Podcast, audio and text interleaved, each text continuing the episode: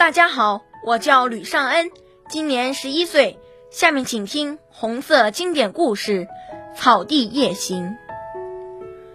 茫茫的草海，一眼望不到边。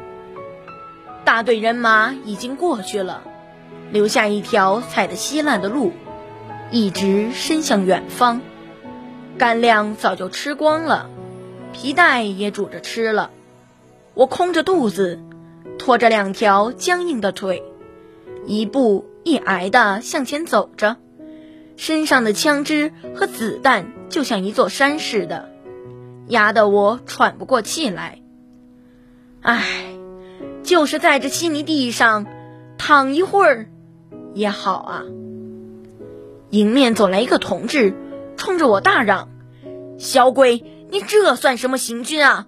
照这样……”三年也走不到陕北，他这样小看人，真把我气坏了。我粗声粗气地回答：“别把人看扁了，从大别山走到这儿，少说也走了万八千里路。瞧，枪不是还在我肩膀上吗？”他看了看我，笑了起来，就和我并肩朝前走。他比我高两个头，宽宽的肩膀，魁梧的身材。只是脸又黄又瘦，两只眼睛深深的陷了下去。小同志啊，你的老家在哪儿？他问我。安徽金寨斑竹园，金寨斑竹园有名的金寨大暴动就是从你们那儿搞起来的。我在那儿啊卖过帽子，一点不错。暴动前，我们村里来过几个卖帽子的，爸爸还给我买了一顶。回家来掀开帽子一看，里面有张纸条，写着“打倒土豪劣绅”。真想不到，当年卖帽子的同志竟然在这儿碰上了。我立刻对他产生敬佩的感情，就亲热地问他：“同志，你在哪部分工作？我怎么从来没见过你呀？”“我吗？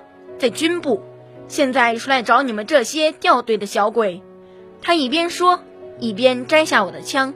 连空干粮袋儿也摘下去了，咱们得快点走呀！天黑以前，咱们必须得赶上部队。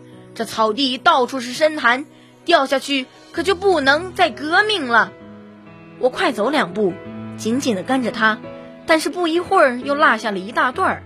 他焦急地看看天，又看看我说：“来吧，我背你走。”我说什么也不同意。这一下他可火了，别磨蹭了。你想叫咱俩都丧命吗？他不容分说，背起我就往前走。天边的最后一丝光亮，也被黑暗吞没了。满天堆起了阴云，不一会儿就下起大雨来。我一再请求他放下我，可怎么说他也不肯，仍旧一步一滑地背着我向前走。突然。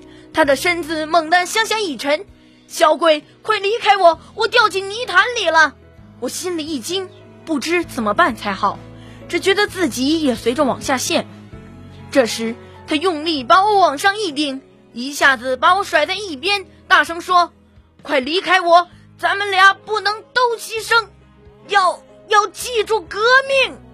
我使劲伸手去拉他，可是什么也没有抓住，他陷下去了。已经没顶了，我的心疼得像刀绞一样，眼泪不住的往下流。多么坚强的同志，为了我这样的小鬼，为了革命，他被这可恶的草地夺去了生命。风呼呼的刮着，雨哗哗的下着。黑暗笼罩着大地，要记住革命。我想起他牺牲前说的话，对，要记住革命。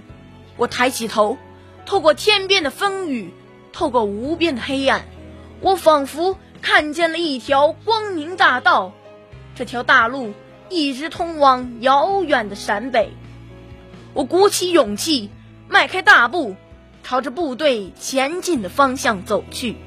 谢谢大家。